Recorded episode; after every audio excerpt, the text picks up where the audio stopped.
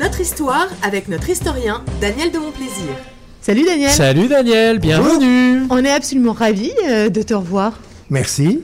Depuis tu tout ce temps. manqué. Oh, tu bah, n'as pas vous aussi. changé. Enfin, si, il y a un truc qui t'a poussé sur le visage, un truc. euh, Ouais, ouais, sorte ouais, un petit- un petit bleu, bleu et blanc. C'est ça. sais pas, oui. Et, euh, pas. avec, la buée qui ça. va avec sur les lunettes d'ailleurs. Ouais, et avec la buée, oui. sur- Ah, l'enfer. L'enfer. temps, la, la buée se dépose un peu moins, je sais pas, j'ai dû trouver un truc. Et tu vas nous parler d'histoire, alors tu es totalement euh, évidemment libre, et ça c'est quand même quelque chose aussi qu'on doit à CIBL et qui est assez agréable, c'est d'avoir euh, une, une parole tout, tout à fait libre. Euh, je crois que tu nous as dit qu'aujourd'hui tu avais une, une, une chronique qui permettait de effectivement remettre les choses à l'heure, les points sur les i, hein, les, les barres d'été, enfin tout ça, machin. Oui. Euh, Que je et pourrais qualifier de politiquement incorrect, mais en revanche de parfaitement exact. Ouh la vache. alors, on ça est sur le parfaitement exact. Moi j'ai pas peur. Allons-y. Alors bon, on, on inaugure, j'inaugure avec votre autorisation une nouvelle euh, série de chroniques, l'histoire à la grande semaine. Car de nos jours, je ne sais pas si vous avez cette impression, on a le sentiment que beaucoup de décisions, notamment dans la sphère politique, se prennent à la petite semaine. Alors d'où vient cette expression, la petite semaine? Eh bien, elle vient du XIIIe siècle. À l'époque où l'Église catholique n'autorisait les gens à prêter ou à emprunter de l'argent seulement une semaine par mois. Et on appela cette semaine la petite semaine parce que vivre à crédit à l'époque était très mal vu. Et d'où l'expression vivre à la petite semaine. Ah. Mais ce qui manque le plus dans l'histoire du monde, ce sont bien sûr les événements qui se déroulent sur des durées plus longues. Et surtout, même si un événement est forcément daté, il est clair qu'il a été préalablement préparé et qu'il a des incidences au-delà de son jour de survenance. D'où notre choix de ces grandes semaines. Sauf que si l'on considère les événements survenus dans la semaine du 10 au 14 mai, jours ouvrables uniquement, n'est-ce pas De n'importe quelle année, cela donne le tournis. Il y a tellement d'événements. Tout se passe comme si l'histoire se réveillait dans la première quinzaine de mai. Je n'en ferai pas la liste, les événements sont trop nombreux. Il suffit d'ailleurs de se rendre sur Wikipédia pour avoir cette liste. Et comme vous le savez, ma chronique n'a pas pour objet d'être une chronique Wikipédia. Oui, c'est vrai. C'est ça. Je veux dire. Voilà. on- hein, J'ai donc retenu un événement et un seul, qui bourdonne à nos oreilles, hélas, avec des bruits de canon et de malheur, alors qu'il avait soulevé et entretient toujours, par ailleurs, un immense espoir. Je parle de la fondation de l'État d'Israël, qui a 73 ans aujourd'hui, le 14 mai 1948.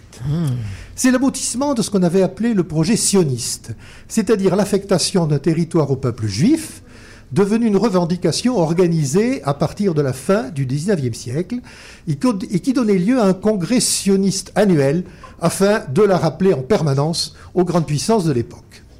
Alors une petite anecdote, en 1910, euh, l'ambassadeur itinérant du Congrès sioniste international, qui s'appelait Shem Weizmann, qui deviendra le premier président de la République israélienne, donc un des dirigeants les plus importants du mouvement sioniste, il parcourt les capitales des cinq grandes puissances de l'époque. Alors c'est quoi les cinq grandes puissances de l'époque? C'est pas tout à fait les mêmes qu'aujourd'hui. C'est l'Allemagne, l'Angleterre, l'Autriche-Hongrie, la France et la Russie. Les États-Unis ne sont pas encore un pays qui compte. Et devant ses compatriotes, il présente le rapport suivant. Il dit il ne faut pas trop compter sur les Anglais pour créer l'État d'Israël. Ils se détermineront uniquement en fonction de leurs intérêts. Il ne faut pas non plus compter sur les Français, ni sur les Russes. L'antisémitisme est très fort dans ces deux pays. En revanche, dit-il, j'ai reçu un excellent accueil à Vienne et à Berlin. Le gouvernement autrichien et le gouvernement allemand m'ont assuré de leur plein soutien pour faire aboutir notre demande d'un État d'Israël. C'était en 1910. Alors, Israël dépendait alors de l'Empire turc. Vaincu en 1918, celui-ci démantelé, ses territoires sont partagés et certaines de ses possessions mises sous mandat. Sous mandat, ça veut dire de les conduire doucement à l'indépendance. Ainsi, la France a le mandat sur la Syrie et le Liban, tandis que l'Angleterre a un mandat sur la Palestine. Après la Deuxième Guerre mondiale, la Palestine est divisée en deux États indépendants. La Jordanie, qui en recueille la plus grande partie, avec 90 000 km, et qui comprend des terres historiquement juives, notamment la Judée et la Samarie, aujourd'hui la Cisjordanie, et le minuscule État d'Israël, 21 000 km, donc privé d'une partie de ses terres ancestrales, mais doté, pour plus de la moitié de, de sa surface, de l'accueillant désert du Negev, dont tout le monde voulait commencer. La suite, là aussi, on ne la sait que trop, est assez dramatique. Exclusivement entouré de pays qui veulent sa disparition, Israël est embarqué dans plusieurs guerres. dès sa naissance en 1948, en 1956, en 1967, en 1973 et depuis lors objet d'agression continue. Pour assurer sa survie, ce petit État consacre 20% de son produit intérieur brut à ses dépenses militaires, quand nos grands pays comme la France, l'Angleterre, le Canada ne leur affectent que 2 à 3% de ce même PIB. Et son existence continue d'être menacée. Mais ce petit peuple courageux, qui est dos à la mer, a bien des ressources. Il a en outre une conviction, c'est d'être protégé par Dieu. Jusqu'ici, malgré d'innombrables embûches, on peut dire que ça a plutôt marché. Et si vous permettez, si vous m'accordez encore une minute, est-ce que je voudrais Évidemment. piquer un petit coup de gueule? Ah, Mais vas-y. Le 5 mai, nous avons commémoré les 200 ans de la mort de Napoléon.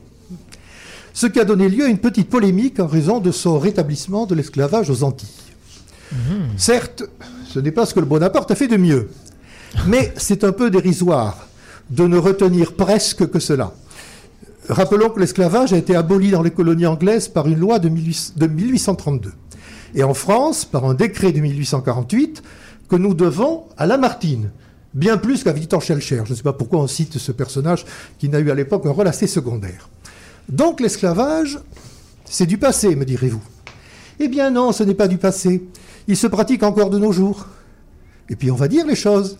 En Indonésie, au Pakistan, au Bangladesh, en Arabie du Sud et au Qatar. Il bénéficie d'une omerta totale de nos bien-pensants. Mais il est vrai que le Qatar est en train d'édifier aujourd'hui son temple au dieu football ou au soccer, comme on dit ici. Ce qui vaut évidemment toutes les absolutions du monde et qu'on ferme les yeux sur la pratique de l'esclavage et l'exploitation des enfants. J'aurais donc tendance à conseiller à tous nos humanistes donneurs de leçons, fichez un peu la paix à la mémoire de Napoléon et allez plutôt interpeller les dirigeants des pays aujourd'hui, aujourd'hui, esclavagistes. Bonne fin de semaine. Merci beaucoup, Daniel. Attends une petite seconde parce que moi j'ai une question quand même à te poser. Est-ce que tu trouves que l'histoire doit, doit, euh, doit servir au futur et pas l'inverse C'est-à-dire que. Bah, on dit souvent qu'il faut la de- connaître pour ne pas la répéter Oui, mais et, c'est ça. Euh, et éviter en- les erreurs en- du passé. Bah, en vrai, est-ce que est-ce que c'est le cas Ou euh, dans ton. Bah, il est assez ralent de constater que souvent on se comporte exactement comme se sont comportés des gouvernements il y a 100 ans, il y a 200 ans, il y a 300 ans, qui confrontés, parce que les problèmes humains finalement à travers les millénaires sont toujours un peu les mêmes, qui ont commis une énorme erreur et que nous sommes encore toujours prêts à reco- reconnaître, à recommencer euh, la même erreur dans une situation comparable. C'est marrant ce lapsus de reconnaître. Euh, euh, J'en profite pour dire que tu es un spécialiste de Lamartine, euh, que effectivement tu es même le grand spécialiste. Et Emmanuel Ouais. Caron qui est là je a lu en ton livre. train de le dévorer et j'adore, j'adore ce livre. Je te remercie vraiment. J'apprends énormément de choses euh, sur euh, ton chouchou, Il s'appelle, Lamartine. il s'appelle Lamartine, exactement. Il s'appelle Lamartine, euh, ton livre, et il est, euh, tu, tu Il as été s'appelle édité, Lamartine, un poète en politique. exactement, il t'a été di- de- de- édité chez, si on veut le commander, Chez Talandier, euh, de- Une maison d'édition. fin 2020. oui. exactement, une maison d'édition euh, qui, qui, est, qui se consacre à l'histoire, en tout cas au roman historique. Voilà.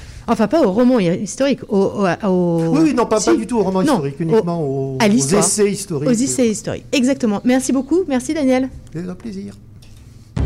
C'était notre histoire avec notre historien Daniel de Montplaisir.